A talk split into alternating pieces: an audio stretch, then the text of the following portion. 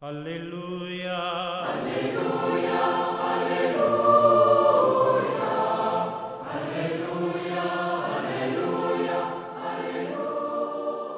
Hola, ¿qué tal queridos amigos? Aquí estamos en esta reflexión del Evangelio en este día domingo. Hoy, la fiesta del cuerpo y la sangre del Señor.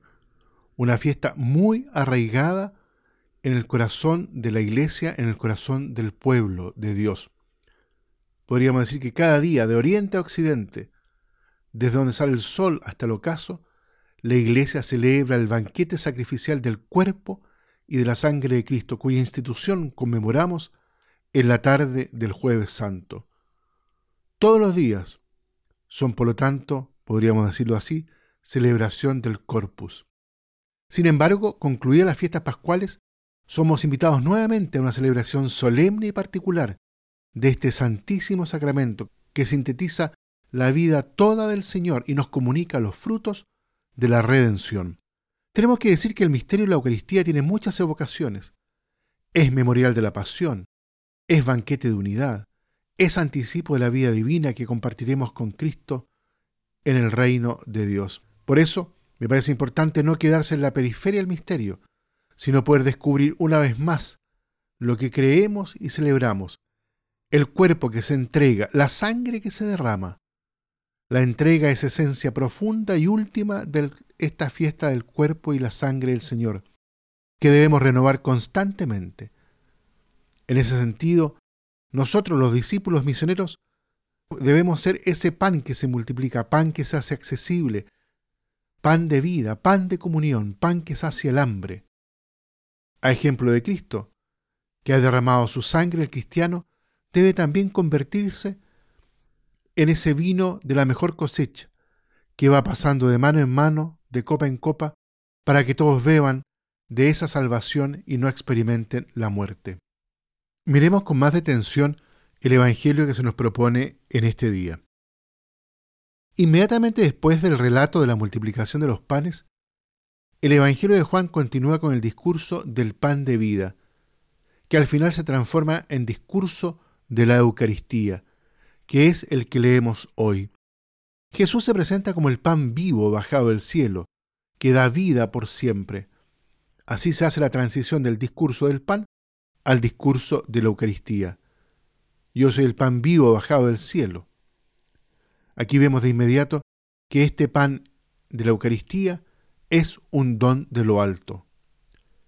El término carne designa la realidad humana con todas sus posibilidades y también fragilidades, Recordemos que en el prólogo del Evangelio de Juan se dice que la palabra se hizo carne. Es interesante que Juan no utiliza el término cuerpo, probablemente porque quiere subrayar la realidad de la encarnación. El Papa Juan Pablo II, en el contexto del año 2000, del jubileo del año 2000, nos presentó justamente la Eucaristía como una prolongación del misterio de la encarnación. El cuerpo que está ahí, que es la carne de Cristo, es aquel que se hizo carne en el seno de María. La reacción de los judíos, que seguramente manifiesta los equívocos que provoca en ciertos ambientes la Eucaristía, da pie para insistir tenazmente en el realismo eucarístico que quiere salvaguardar justamente la encarnación. Carne y sangre expresan la totalidad de la vida. Comer la carne y beber la sangre del Hijo del Hombre es participar de la misma vida divina. Efectivamente Jesús, el enviado del Padre, tiene la vida del Padre. Por lo tanto, los que comen la carne y beben la sangre de Jesús, su propia vida, tienen la vida de Jesús, que es la misma vida del Padre. Por eso, la vida recibida es vida eterna. Es ya principio y anticipo de la resurrección. Más aún, se afirma que sólo se puede tener vida si se participa de la vida de Jesús. La comparación con el maná ayuda a subrayar justamente este sentido. El pan de la Eucaristía da la vida por siempre, es el pan de la salvación. También tenemos que tener en cuenta que así como la carne nos recuerda la encarnación de Jesús, la sangre nos recuerda su muerte en la cruz. Por lo tanto, participar de la vida de Jesús comporta asumir a fondo la propia humanidad, como hizo Jesús, y como Él dar la vida por amor. Después de insistir otra vez y decir que se trata de una verdadera comida y de una verdadera bebida, Jesús explica cuál es el efecto de esa comida y de esa bebida.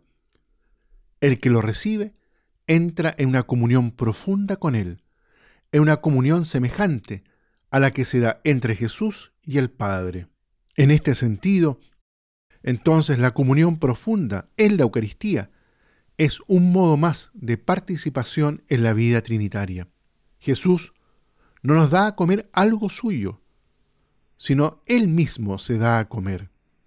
El pan del que habla Jesús, Él mismo es verdadero pan bajado del cielo, es decir, enviado a los hombres por el Padre y entregado como un don de Dios al mundo.